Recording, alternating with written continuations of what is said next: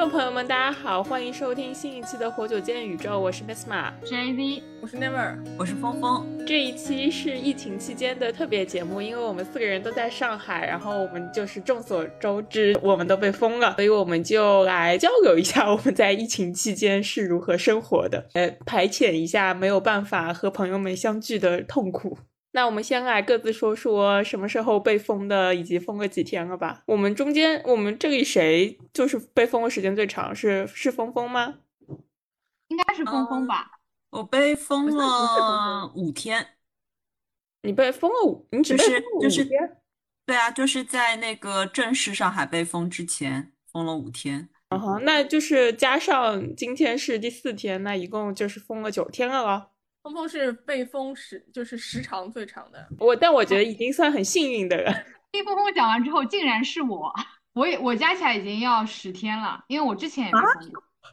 就是我被封过，然后又打开，然后又被封。天哪，那我加起来也十天了呀。是我们家是原来我竟不是最惨的。那我们家，但我们家是就是开开关关开开关关。我们家是先被封四十八天，然后出来一天，四十八小时，四十八天啊，对，四十八小时，然后出来一天，然后又四十八小时，然后又出来一天，一天还是两天，然后后来又四十八小时，后来又出来一天半，然后就再跟大家所有的人一起封。嗯。那我被封好像在正式就是全封之前，我只被封过两天，好像啊，对，两天两天半吧。就是虽然好像听上去比你们封的少一点，但其实境况是没有什么差别的，因为我们也没有没有地方可以去啊，你也只能待在家里。然后你去小区里面走一圈，就那两天，就是我把小区兜了个遍，然后连我的狗都开始觉得无聊了。那两天我探索了我们小区我以前从来没有去过的地下车库和自行车车库。难怪，就是因为有你这样的存在，所以后来你看通知上面都已经明确说了，不准在地下车库 散步。对啊，然后他也不允许在楼道散步，就是就是本来我还想去楼道健身，就是走路，好了，现在他也不允许，就是不允许我们所有人出门。我本来打，我本来计划的是，如果我正式被封的话，那我。就是如果我要遛狗，我就带狗去每一层的楼道里面去嗅闻，让它玩一玩。但是没有想到，它是连楼道都不能，就是等于你连房门都不能出了嘛。我们要不先讲一讲，我们大概是什么时候第一次被封？谁是第一个被封的？好像是我吧。啊，不是，好像是你们是因为杨浦先封那个四十八小时的。对，是我，好像是我先，我我跟 A V 先开始封，是我我早上封，然后下午就 A V 封，然后我们都先封四十八小时，就是四十八小时核酸检测，然后测两次看一下结果，然后我们就解封了。解封之后就轮到峰峰开始封，峰峰是一连就是一封就封了五天，对，然后封了五天之后。他刚出来不到一天，我就又进去了，我就又封了四十八小时，然后后来就再开，就反正就是这样子嘛。但我觉得我们四个人相对来说都还算比较幸运，就是我们封的时间都没有特别的长，因为我们都是认识有朋友已经封了，到现在为止的话，应该是已经超过三十天了吧。对，因为最早一批封的人是三月三号就封了，今天是四月四号嘛，所以最早一批，然后有呃最早一批封，然后一直没有解封的，如果他到现在的话，就已经超过三十天了。天呐，那这些朋友就是，哦，我没有办法想象，因为今天是我们正式封的第四天，就是我其实我已经有一点绷不住了。哦，那我可以跟你分享，我觉得，我觉得人是有。强大的学习能力和适应能力的，当你被封的时间久了以后，你也就逐渐习惯了。就像我，我认识有朋友是封了三十天的，他们就已经相当习惯于在这个房间里的生活，然后他们社区已经形成了非常好的什么团购氛围，就一起买菜、买鱼、买肉、买蛋糕。然后他们，而且他们现在就封了时间长了之后，他们就会觉得说，还是不要出去的好，因为外面很危险，我们被封在里面，我们还是最安全的。而且我觉得像我们这种晚风的人，他们我我我朋友还给了我非常多的建议，就说你应该怎么做，然后 你应该不断的去买菜，你应该你应该努力，你应该不断的去囤菜，你千万不要重蹈我的覆辙之类的。相反，我确实看到就是比较晚风的那些人就会更加没有经验，更加手足无措一些。嗯。比如说你，我我觉得，我觉得我不是因为疯，就是我觉得我疯还可以，主要是我把狗送出去了，我就一直就是很不放心，就我在经历一个非常严重的分离焦虑。我现在可以理解说，就是如果孩子离开妈妈，妈妈心里是会多么多么的焦虑。就是尽管我知道啊，他吃得好，睡得好，玩的也好，有人照顾他，照顾的也很好，但是我就是会非常非常的不放心，然后我就非常非常后悔我的决定。就我觉得，哦，孩子还是不应该离开妈妈，他还是在我身边，我才能就是我看得到他，我才能觉得安心。然后我就非常就是这这一段时间，我就非常理解我妈，就是一直不让我就不太想让我出国的那个心理，她就是觉得就是还是要我在她身边。比较好，可能这个这个心情大家没有当过妈妈或者没有养过宠物，应该是没有办法体会的。羡慕你们，至少之前封的那四十八小时还可以在小区里去一去地下车库。然后因为我们家房子是沿街的，所以我们没有小区，就是那个小区掉了。然后等于我们一被关四十八小时就是封楼。然后就是我还记得第一天的时候，我跟我妈还可以走出我们那个门，到我们小区，呃，到我们楼前面有一棵树底下去扔垃圾。然后到了第二天，发现连走到树底下扔垃圾都不可以了，因为直接有一把椅子堵在我们家门口，然后说垃圾啊，你就扔在那个门旁边吧。从这之后，呃，我们家是连续被封了很久。三月二十七号，一个礼拜天，然后我们下午被封了，之后再也没有打开过。然后就封到了现在，就等于你到现在是第几天？嗯，封在楼上已经封了八天。是我觉得前面 Never 说的是对的，就是人就是会逐渐适应的。我还是那种比较习惯待在家里的那种人，就是每天不出门也没有很大的关系。但是最明显的反应是我妈，她是个属狗的，就是你懂吗？她每天要出去要遛一天，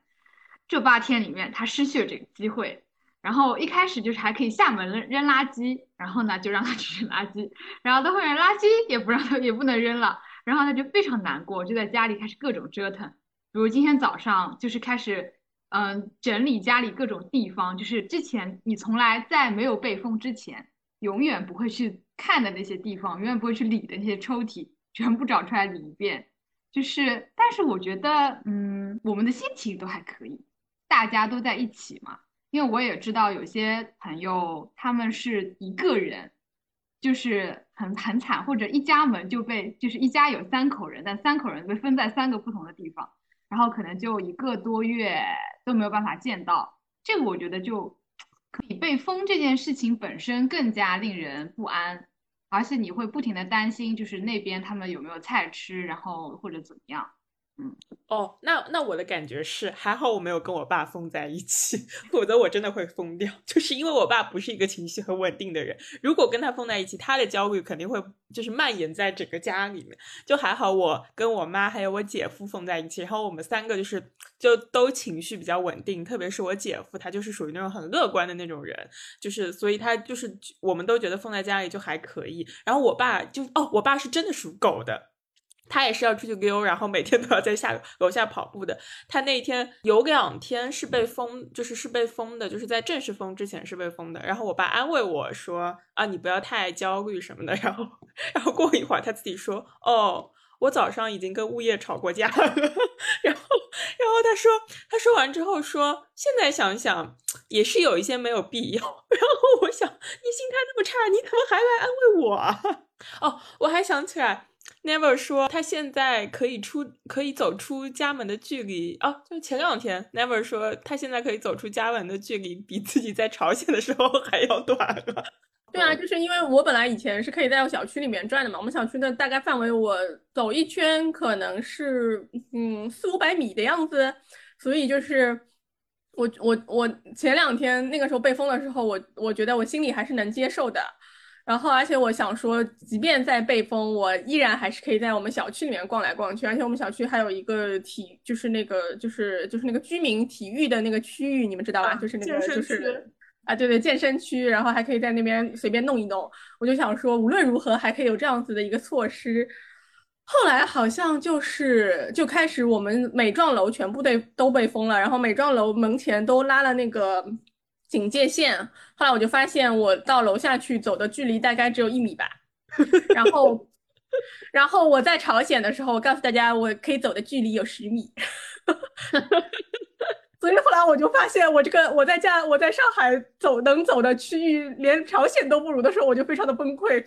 我在那个被封之前，就是刚开始转网课的时候，然后每天下午都有一种，就是就是就担心被封，然后就每天都要跑出去跑蛮远的路，就是嗯，那个时候就开始就感觉到，就是好像后面可能会不妙。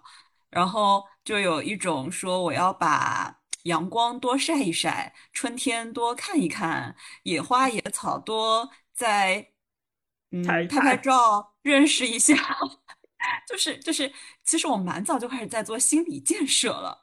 嗯，然后所以就真的被封了以后嘛，哎，就外面的春光都和我无关。然后今天下去做核酸的时候，看到就是前两天。紫藤还是枯，就是看上去像枯的一样，就是叶子都还没有什么的。然后今天下去一看，就是紫藤都已经开花了，然后就有一种时光，就三月份都干嘛了？时光都去了哪里？之前就是我们不是有一个短暂的打开的时间嘛？然后我跟我妈两个人就也有一样的感觉，然后我们每天都会去外面逛很久，就是而且会下去不止一次，就可能上午找一个什么由头。可能那个由头就是说，我们去看看隔壁的公园还开不开。就是我们其实都知道它应该不会开，但是我们就就是一定会找一个由头，就是让自己出门，或者说什么去买一刀锡箔。然后虽然我们知道肯定也没有地方烧，知道吧？反正就是就这种理由就出去逛一下，然后就是走很大的圈子。我记得就是我们在被封的前一天，就是二十七号还是二十六号的时候。我们走走了超远的一个距离，就是我我们从我们家走到杨浦公园，然后从整个杨浦公园的外围的这样反过来绕回我们家。对，那天大家兜了一个半小时在外面，然后就是看各种路上的那个海棠树，我记得那时候已经开始开了，然后有那种豆梨花，还有山茶花，感觉就是在拼尽全力的感受一下这个外面的世界。然后第二天就被封了。然后我们小区还特别有意思，我们小区还不是说封就封，他还拿个大喇叭说：“居民同志们，我们小区马上要封闭了，请大家需要买菜的快点出去买菜。”然后我妈听到这个这个消息就就冲了出去，然后她就去买了巨多的菜。就是虽然就是我们打开之后，其实每天都在囤东西，就每天都会多买一点菜，多买一点菜。但是那天因为知道小区肯定要封了，然后我妈就。而且她很聪明，她没有去我们最近的那个菜场，她去了一个稍微远一点的地方，然后那边人就少很多，因为那边的居民还没有说要封啊什么的，然后就买了很多很多菜，然后就是那些菜支撑了我们到到大概这两天，然后直到那个居委会又发了新的菜，就是就是真的很感谢，就是某一个瞬间的决定，否则的话可能就会。要进入到每天早上，然后六点钟起来抢菜，然后八点半抢菜，九点继续抢菜的这个行列中，嗯。但是这两天我也加入这个行列，因为感觉又要没有了，就是那些买的已经要不够了，嗯。所以昨天晚上终于抢到了菜。大家被封之前有想到过会封吗？就是会封城吗？哎，我们没有封城哦。全域静态管理，对，而且是浦东、浦西分分分别开封的，我们没有封城哦，不要乱说。哦哦哦哦，那大家有没有想过我们会进入全域静态管理的状态呢？我觉得这一次充分感受到了汉语言文字的博大精深，还是要多读书，还是要多。我们也读了这么多书了，你能没有？你们有想到过吗？我们这个年代的人从小到大都被说我们生活在和平年代，然后会感觉我们就是衣食无忧，然后物质条件非常的充沛。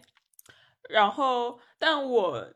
那一天就是送 Cora 上车那一天，就我的感觉非常非常的强烈，因为是晚上，然后接他的车停在小区门口嘛，然后正好旁边一辆车是我们小区的一个呃卖水果的，他就就是卖水果的住在我们小区嘛，然后他拉了很多菜过来，就是卖给我们小区的人。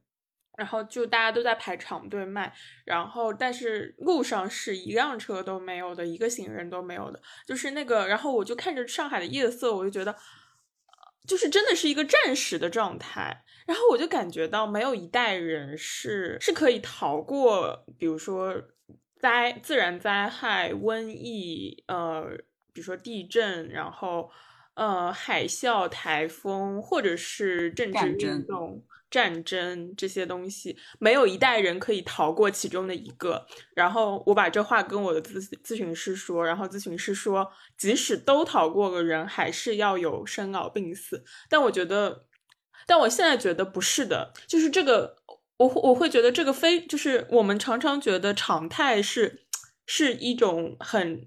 就是很长时间的延续不断的一个状态，现在才发现不是的，常态不是一个延续不断的状态。我觉得就是好像非常态才是一个常态。然后我就我就觉得啊，人类好苦哦，就觉得人类只是在轮番受苦而已。然后从来没有一个和平年代，从来上海之前不是有是什么甲肝还是什么甲肝大流行？甲肝大流行不是有三十万人？我觉得我们很容易忘记。这样的过去，而且其实它离我们很近，然后我们总以为我们生活在常态的和平的时代，但其实不是的。嗯，前一段时间看到许卓云他的那个二零二二年，然后我想对年轻朋友说，那个里面，因为他就是我上一次看是因为就是战争嘛，就是这个乌克兰战争突然打响。然后很多人都把就是他在年初，其实是去年年底的时候讲的这一段话拿出来了。然后我仔细的听了以后，我我，然后我刚刚又把它翻出来看了一下，我就觉得就是当中讲的话用在现在，其实可能也更加恰当。比如说他说就是呃，这个世界没有哪一天是西线无战事的，就是世界总是哪里出问题，没有一天是全世界什么问题都没有的。他说：“今年叫我们更感觉到不定，感觉到惶恐。然后他说，我要跟年轻人讲，世界永远在变。今年是提醒我们，世界没有一天是安静的，全世界这里动乱，那里动乱，全世界像一锅熬成的粥，都在动乱。然后包括他说，就是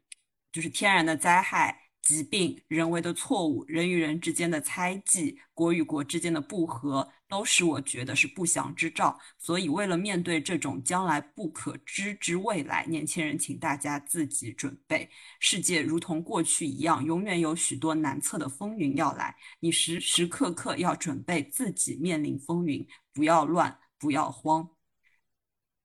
就是作为一个九十多岁的一个。历经了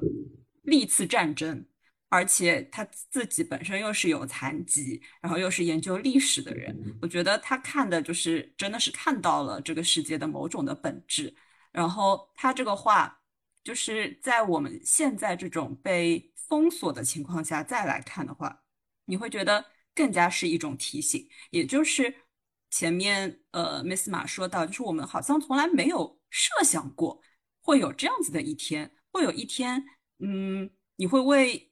就是真的会可能会吃不到东西，因为真的是身边是有人家里面只剩下几个土豆，然后也有人被封控了二十多天，将近三十天以后，就是呃社区的自制能力又没有那么强，然后而且越是在就是疫情严重的地方，很多公共服务越是到不了嘛，然后就是所有的团购那边就都不送。就是在这种非常让人绝望的情况下，就是说，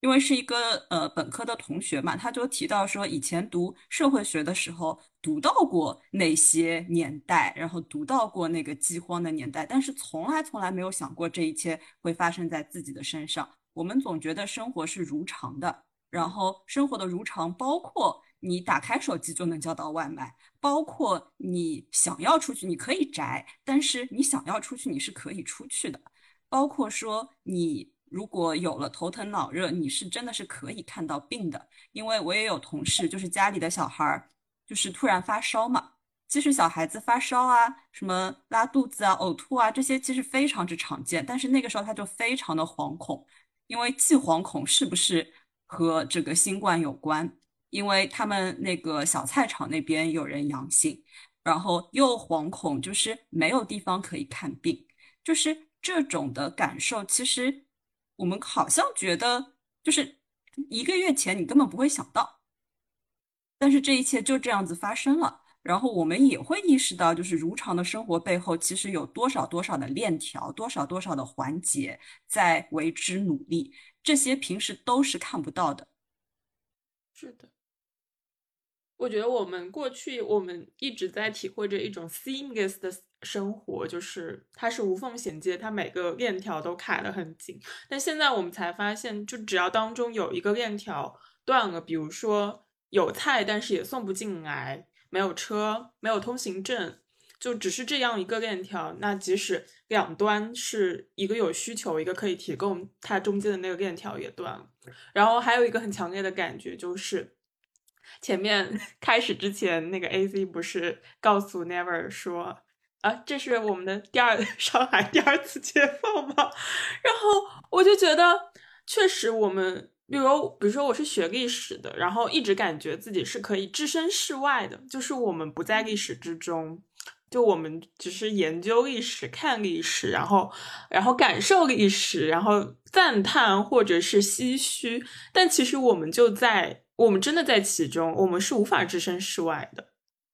然后我们的每一天，它其实都在成为历史。就是它成为历史，不是说它过去了，所以它成为历史，而是每一天这个世界都不太平，都在发生一些什么。峰峰讲的时候，因为峰峰那一段也在就是课上一起看了嘛，然后看完之后不是写那个开学之问嘛，然后我就看了一下我写的那个。感受，我发现那个谈谈你的思考，第一句话我写的就是世界原有的秩序很快就会轻易被打破，啊，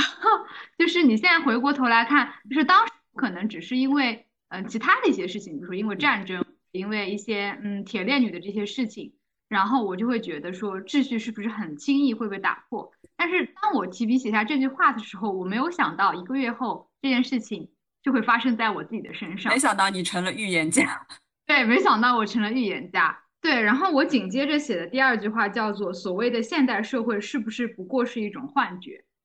啊，就是因为，因为就是我们其实，在上一期用上海话聊的那个呃爱情神话那一期，我们对我们出生、然后生长、生活的上海这座城市进行了。这个五 T 阿迪也夸赞，然后，然后我没有想到，就是就是这一个月来，实在发生了太多，就是你没有办法，然后也没有办法接受的事情，然后你就会觉得这个城市之前给我们的印象，然后它让我们骄傲的地方，是不是只是一个幻觉，或者只是一种幸运？因为我们没有经历过被击穿。所以我们就可以维持着之前一直很顺利，然后很优越，好像嗯很精英、很先进的这样的一种感觉。可是这一次的疫情，不管是从前期的处理，还是反正就是各种各样大家遇到的问题，好像又不是这样的。所以，嗯，但是但是我又觉得就是就是就是。我又会在很多小的细节上感受到上海还是那个上海，就是有各种矛盾的感觉交织在里面。所以，哎，我觉得最近一个月对我来说也是冲击很大的一个月，就是在这个上面给我的冲击还是很大的。就是我重新去认识了我出生然后成长的城市，然后我意识到其实它并没有我们之前想象的那么的。坚不可摧，这么的流畅，它还是有很多的局限，然后还是有很多的问题。但是我又担心，可能也不会，就是我们还又会很快的遗忘。我觉得是会很快的遗忘，可是我觉得，嗯，就是因为三十，我们不是四月一号开始封嘛，然后我们家是三十号和三十一号还是就解封了。然后三十号晚上的时候，我不是先去看了一下 AD 嘛，对，就是探望了一下，就是在楼下探望了六楼的 AC，然后跟他隔空对话了一下。对对对，然后那个时候我是还是感受到人和人之间的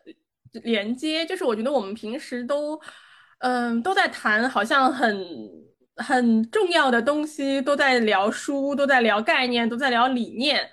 直到了这样子的时刻，就是非常时期的时候，我才会感受到，就是人和人之间真实的连接是真的很重要的。然后那天我就是见完 AD 之后，我就走在我们那个小区那边的路上，因为我们家附近除了我们家小区之外，其他的小区都都被封了。然后每个小区门口都停着一辆，嗯，是那个亮着灯的警车。然后路上的行人，每大部分人都手上拿着很多的。小菜就是一袋一袋的土豆和一袋一袋的蔬菜，你就会觉得这个这个场景非常的荒谬。然后我就走在这个路上，我就很想哭，我就觉得，就是这个是这个还是我认识的上海嘛？但是，呃，但因为在那段时间，其实已经开始传出了很多对于上海的批评，然后对于上海的建议各式各样，甚至有很多人说上海不行了，他们想要离开上海。那我我那个时候就意识到，我就觉得。我那时候看蒋勋写说，你什么东西才是你真实的爱着的东西？是这个东西，哪怕是碎了，你还是爱它的。所以，我我我那时候我就想说，就是确实，我们就这个地方是生我养我的地方，我对于上海的爱是不会改变的。所以。就是哪怕是这个样子的情况，我也依然希望它会变变好。我也希望我们可以做更多的事情，可以帮助它变得更好。经历过我们这样子的经历之后，这种经历会永远的刻在我们的 DNA 里。就是有他永远，我们永远都会携带着这样一种恐惧，在任何可能出现风吹草动的时候，我们都可能会快速的去腾东西。我觉得这是一种，就像人类的本能一样，你会对。周围发生的异动产生，就是做出反应。我看到你买的那个架势，我就想到那个杰克伦敦的《热爱生命》里面那个人，他不是饿了好多天之后，后来他被救了，但是他其实物资已经，他已经是到了安全情况下，他其实已经有足够的粮呃食物的情况下，他就是在不停的藏东西嘛，他就在他的笔那个呃床头，然后他的衣服里面不停的藏吃的。嗯，我我觉得就是我看你买的那个架势，我有一种那种感觉，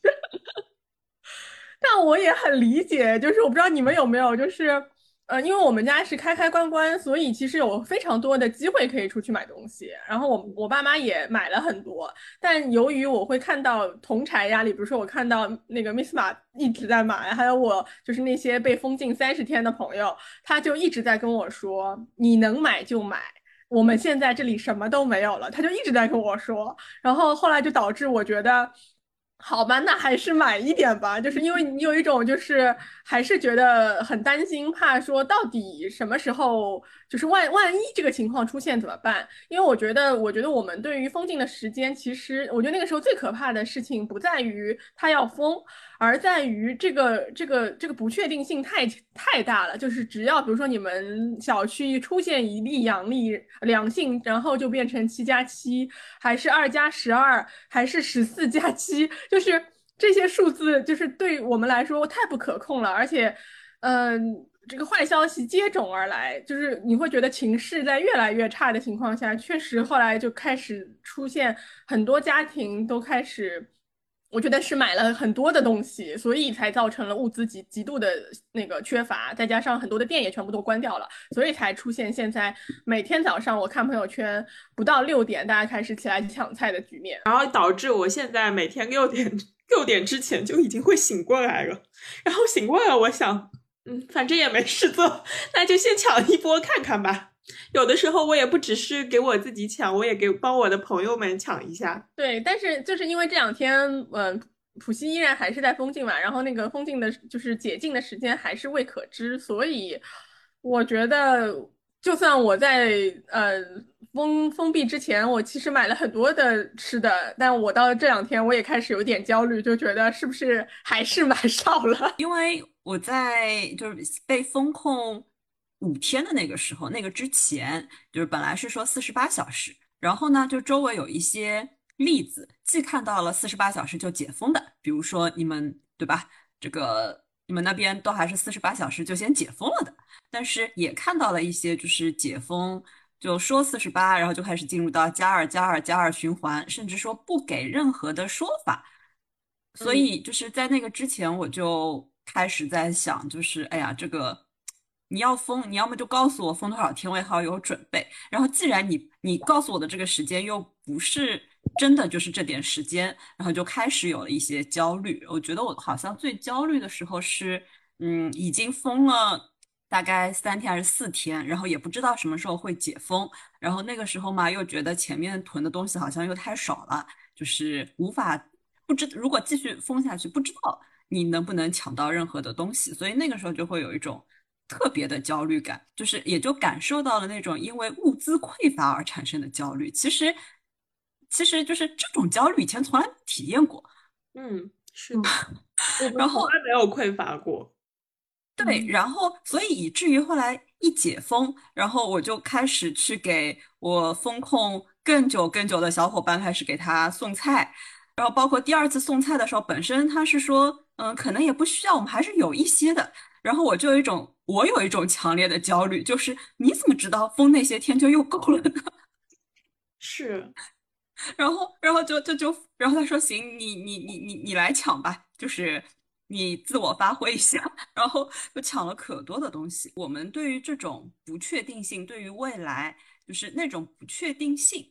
嗯。到底给我们的心理会造成怎样的一个影响？刚才你们也讲到过一些，然后，然后我甚至还在想，就是这样子的一种不确定性，给就是更小的那些小孩会造成怎样的一个影响呢？因为我看到就是朋友圈有一个同事分享了一段，就他小孩很小，大概两三岁吧，然后他就是说，当然是在这一轮那么严格的风控之前，还能到小区去的时候，然后他就说他女儿从小区上。楼下上来，然后和他说说妈妈，我很乖的，我没有和其他小朋友讲话，这样子的一个说法。那么对于小孩到底未来和人交流会不会造成一定的影响？因为如果就是嗯，我们一直把就是这种无症状啊，或者说把周围的人都视作一个病毒的来源的话，那么我们就会自我封闭。嗯。我们就会觉得，就是别人可能都是危险的，对，别人都是危险的，外面都是危险的，就是这种潜意识给我们造成的伤害，会不会就是非常之大？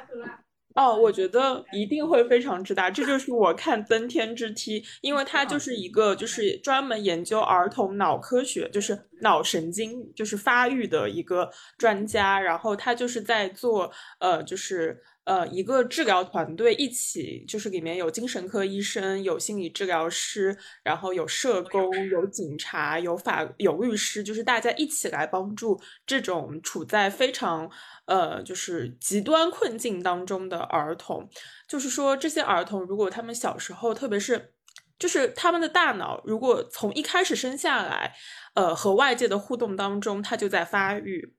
如果他小时候缺缺少这种，呃，有效的互动，妈妈的微笑，妈妈的拥抱，呃，然后一些抚触，嗯，然后包括语言的输入，如果他缺少这些，然会导致，而且这个有可能是不可逆的一个呃脑损伤，就是他脑子的那个部分，他就没有办法被激活，他就会非发展的非常非常的缓慢，就没有办法到达正常的孩子的那个阶段。然后我就我就在看这本书的时候，我自己也在想，嗯，生长在比如说像我的侄子，呃，我我我的我的外甥，我的外甥他就是。呃，等于是疫情宝宝，他是在呃一九年的七月呃出生的，然后那等于到到他半岁的时候就开始疫情了。然后我每次都看他，我都觉得很心疼，因为他走出去的时候，他会很自然的就戴上口罩，然后很自然的可能想要跟别人保持一点距离。哦，我觉得这个确实是我我觉得会造成一个非常长期的，而且是隐性的。呃，慢慢的很长时间之后才会显现出来的一种社会问题的伏伏笔，包括说，因为大家都是即使见到人也都是戴着口罩的，嗯，然后你的脸一大部分是被遮住的，是的，所以就是实际上你去判断别人的一些情绪也好，或者沟通也好，很多时候靠的不是语言呀，靠的嗯都是这些非语言的因素，然后你的表情，然后你你甚至你的嘴角，你到底是嘴角是上扬的还是怎么样的，撇撇嘴的，就是这些当中都是包含着极多的交流在的，然后现在这些就都没有了。嗯，这个时候我会怀疑说，这样子的疫情宝宝，他们会不会镜像神经元发育的不是很好？因为他们只能看到眼，会。对他们只能看到眼印象神经元发育是什么东西啊？就是就是镜像神经元，就是你通过看别人，然后你通过模仿学习，然后你逐渐的呃开始有呃和人一样的行为，你你是通过这样子的方式来学习的。但如果你没有办法看到这个表情，比如说妈妈，你没有办法看到妈妈的微笑，你就不你就不会感觉到欣慰或快乐，然后你自己也不会微笑，你的你的那个情感的反射就很变得很很迟缓。我觉得一定会有这样的问题的。然后我就觉得好可怕。嗯，就是镜像神经元不光是学习知识呀，它更重要的一点是共情。嗯，是的，共情能力就是建立在这个基础上的。然后我们为什么就是人类为什么可以发展起来？很重要的一点其实是人类开始有了非常强大的共情能力。对，然后这种共情能力的就是缺失或者是下降。然后到底未来会造成怎样的一个影响，真的也是不知道。陷入对人类失胜的忧虑之中。就是你们前面在讲说，虽然我们家就是现在还没有疫情宝宝，但是我就想到我去朋友家玩，就是有一只猫，然后因为前一段时间就是比如说疫情比较严重的时候，因为他们家有一个小朋友，然后我去他们家玩的话，我就会把口罩戴上，然后。我也跟那只猫玩，然后那只猫很亲我。后来有一段时间疫情好了，我就不戴口罩了，然后那只猫就不认识我了。嗯，因为因为本来我每次去他们家，那只猫就都会跳上我带的那个椅子，然后团在我的腿上，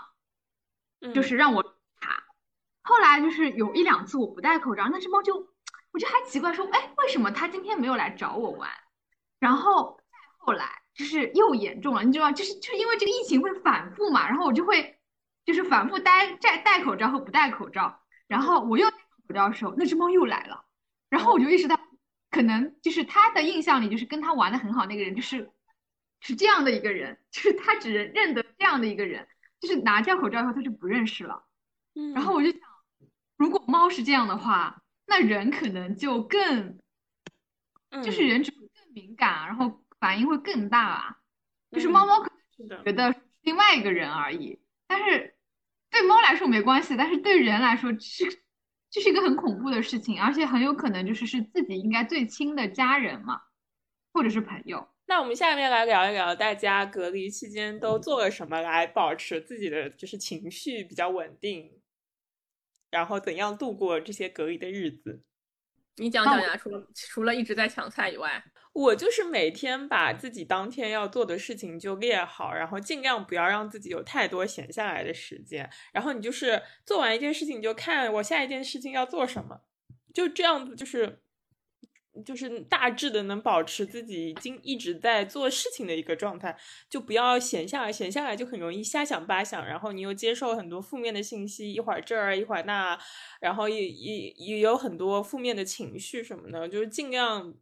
把这些情绪从自己身上、从自己身边就是撇清出去，而且我觉得，因为我们也做不了什么，所以我们拥有的就只有当下，然后就只能专注好做自己要做的事情。嗯，我觉得我是因为，嗯，我本来我的生活就比较城市化一点，嗯，就是每天早上，就是我本来一天就有，就是没有疫情之前。我的一天也有很多就是城市化的事情，比如说早上起来要烧早饭，然后要整理房间，然后要吸地板，就是，嗯，就是这些城市化的事情，我觉得反而是在疫情期间，就是更加增增强了我生活的确定性。嗯，就是反正我就知道每天早上起来，我这件事情不管疫情有没有，我都得把它做完。然后做完之后，因为我本来我的。生活也是相对比较规律的，因为嗯，其实这一次疫情，我的实习，然后我的自己的工作，然后我学校里的课，其实都没有特别大的影响，只是变成了线上。那就等于我一我每周本来这些要做的事情还是得要完成，我还是要实习，然后还是要备课，还是要看 paper，可能还是要试图写一点论文。所以因为有很多的事情要做，所以就就觉得还还好，就人不会觉得很无聊。然后我反而还会很感谢，说还好这些事情都还在，我还得要做掉它们。然后他们反而给了我生活中很大的平稳感。然后除了这个之外呢，确实疫情让我有更多的时间，就是做别的事情，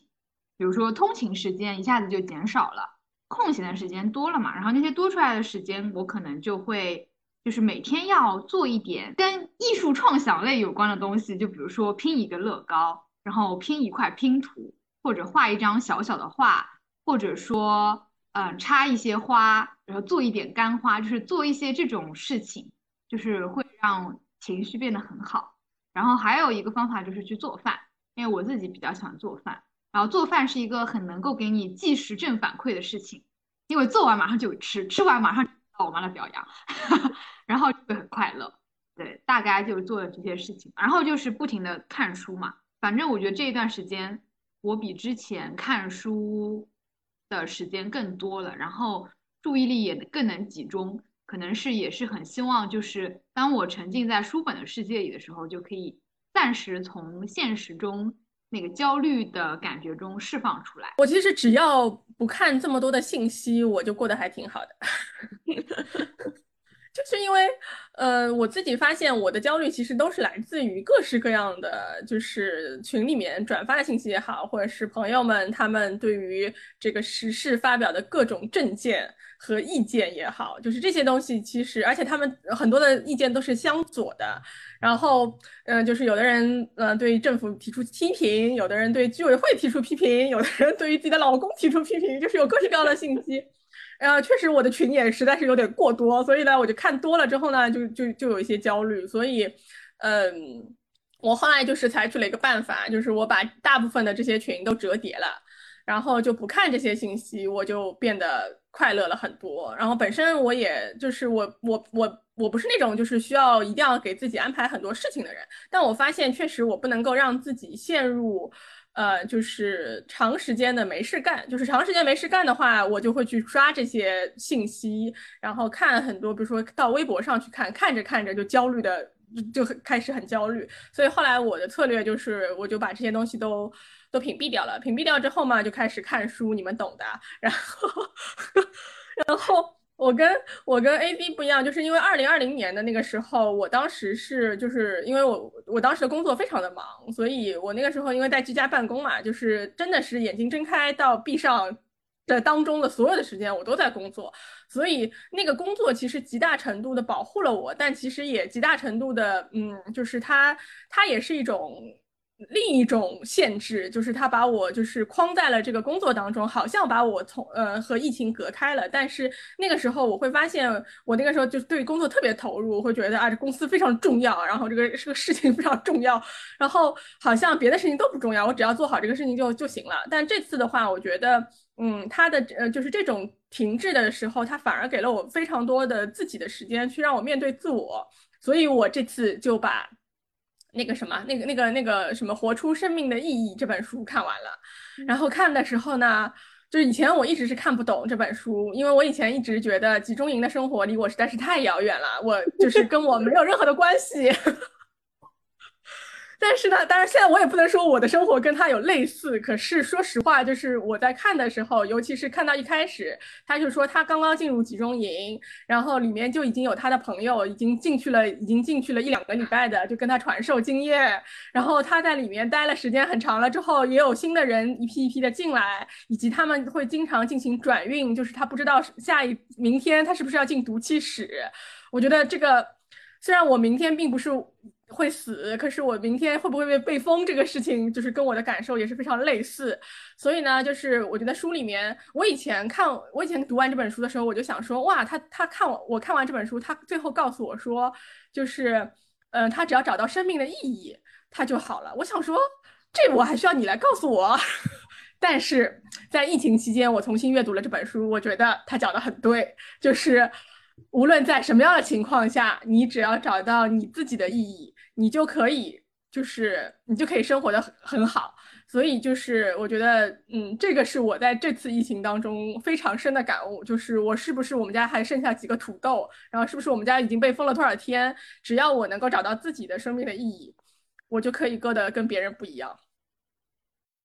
那你找到的意义是什么？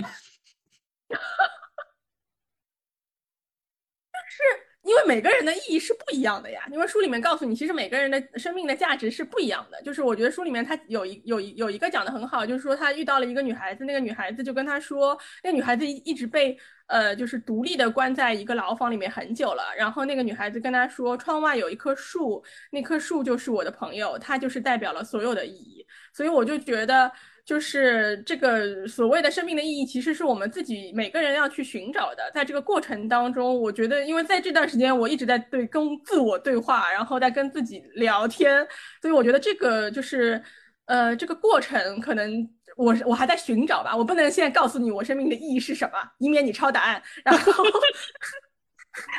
但我觉得这个寻找的过程对我们来说是都是非常有价值的。然后我，所以，我我其实也很感激这段时间。我觉得确实在这段时间里面，我看懂了很多我以前没有看懂的书。因为我们的工作的性质决定了，就是疫情开始了以后，反正该干嘛都还是要干嘛的。而且，而且有一个趋势，就是嗯，因为口号叫的很响啊，就是这个呃，停停怎么叫的？停课不停学，嗯。嗯，然后所以大家大家都还在努力的学习当中。然后前面看到过一个段子嘛，就是整个上海都停下来了，只有学生还在上网课。那学生上网课，也就有老师也在上网课。而且就是网课以后，实际上你会发现，就是你和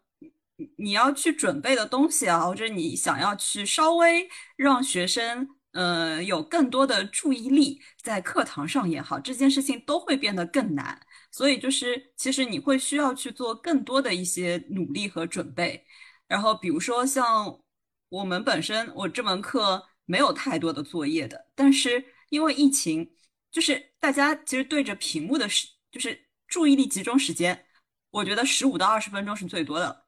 嗯，二十分钟以后，绝对就是都是走神。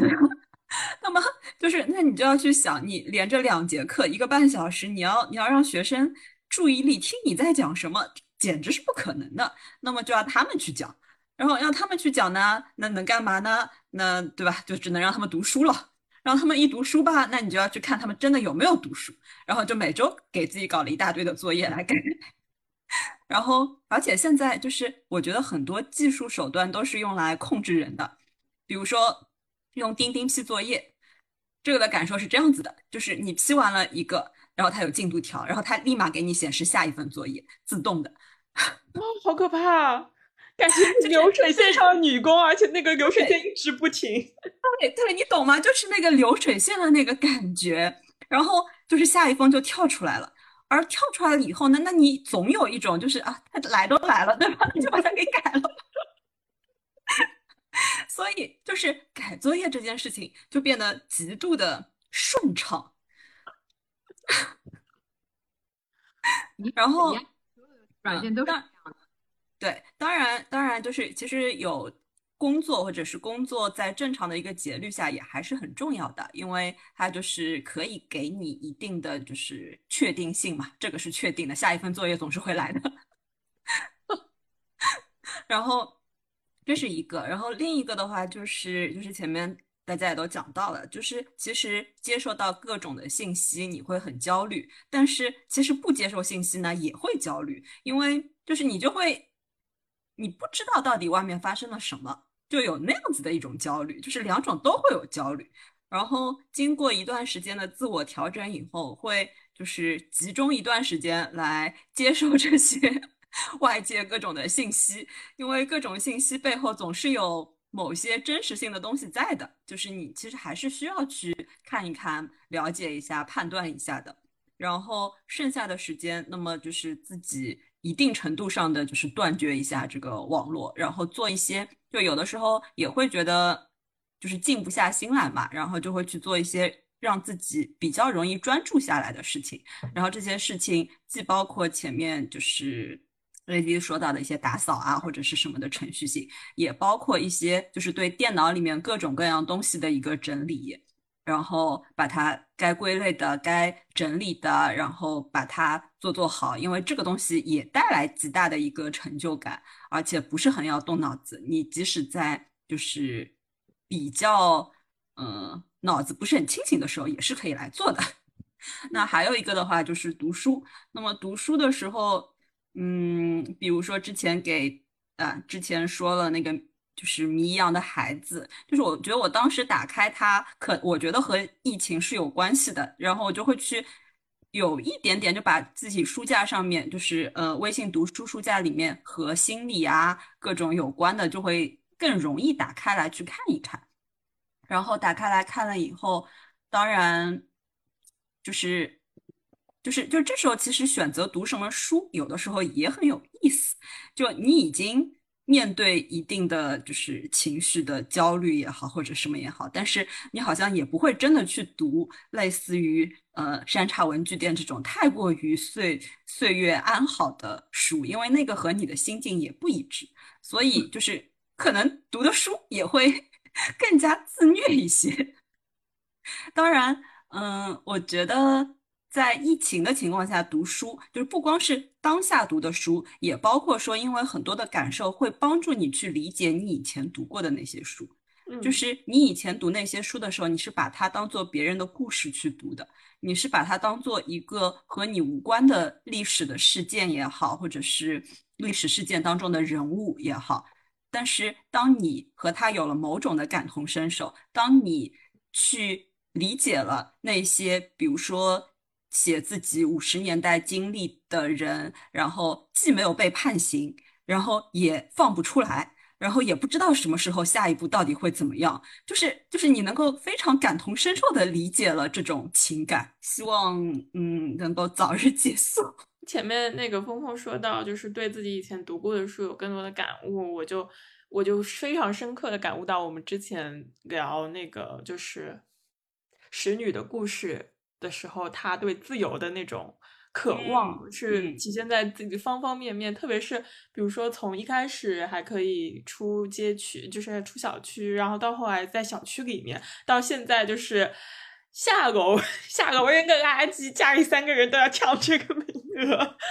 就想。然后我就老想机会，老想找机会，因为其实我也不是一个非常喜欢出门的人，有的时候也可以在家宅一天。但当你被剥夺了这个可能性的时候，你就非常非常想出门了。然后我就总是找机会，就是想着，就是啊，我的看看我的快递有没有被那个志愿者送到楼下，然后我就一天要下去两三次。然后下去了之后呢，我就会站在那个一楼门厅那里，就看着外 看着外面。我觉得就是看一会儿，就是站。一会儿都是好的，就是可以透口气的。然后我就感受到，就是还记得我们讲那个拼字游戏的那个字母滑块，那个滑动的那个自由啊，我就更加深刻的体会到了那个字母滑块。其实，就是讲到这个，其实我是对那个茨威格的那本《昨日的世界》，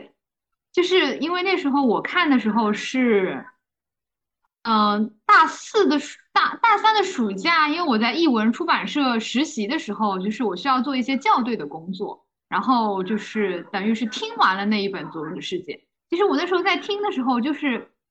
就是把它当做一个过去的故事，就是那一段历史就是一个他者，你知道吗？它就是一个故事。然后当茨威格在说什么，嗯，就是过去的。昨日的世界是这么的稳定、繁荣，然后平静，充满艺术，充满美，充满各种各样东西。然后须臾之间，它就会烟消云散的时候，我就觉得说，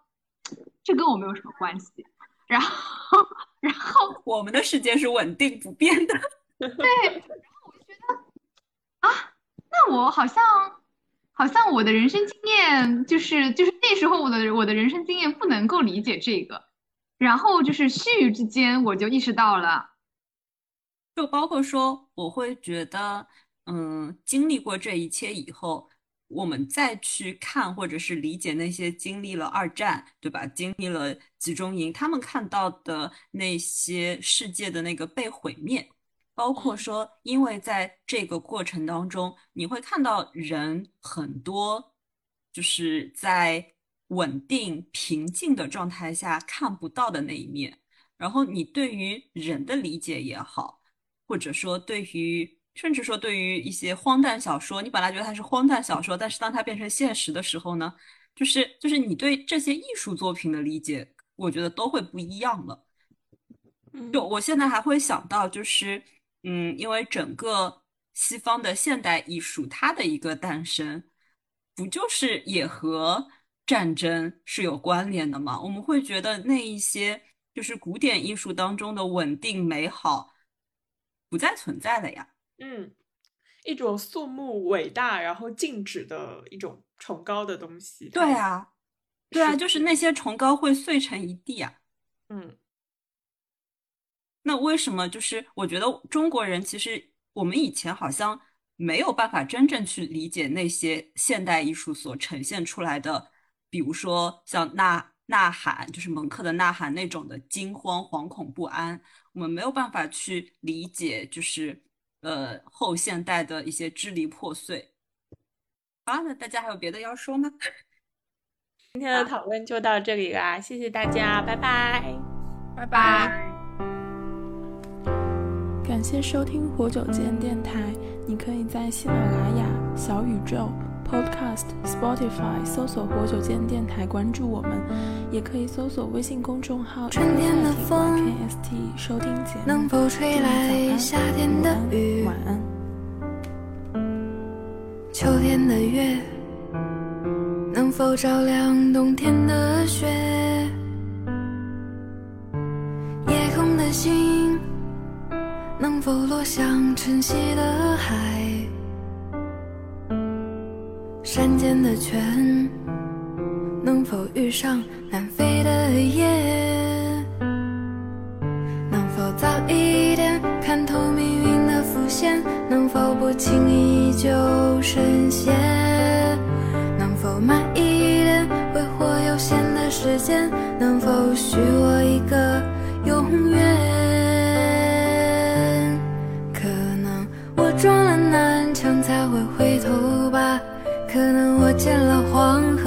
会死心吧，可能我偏要一条路走到黑吧，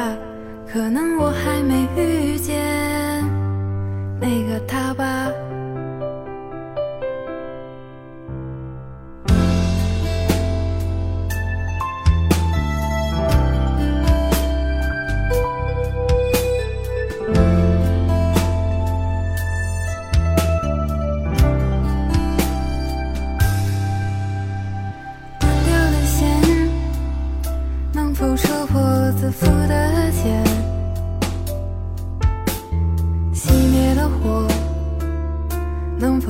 光残留的念，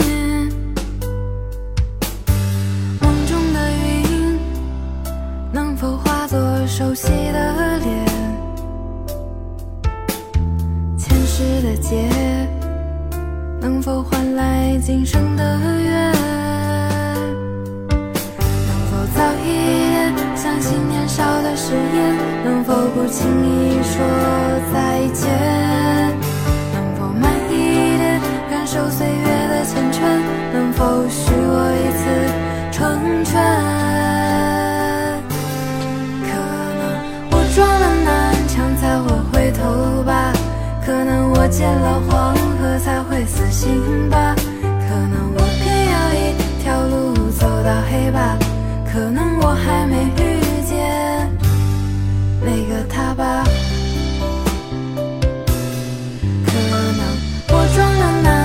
才会回头吧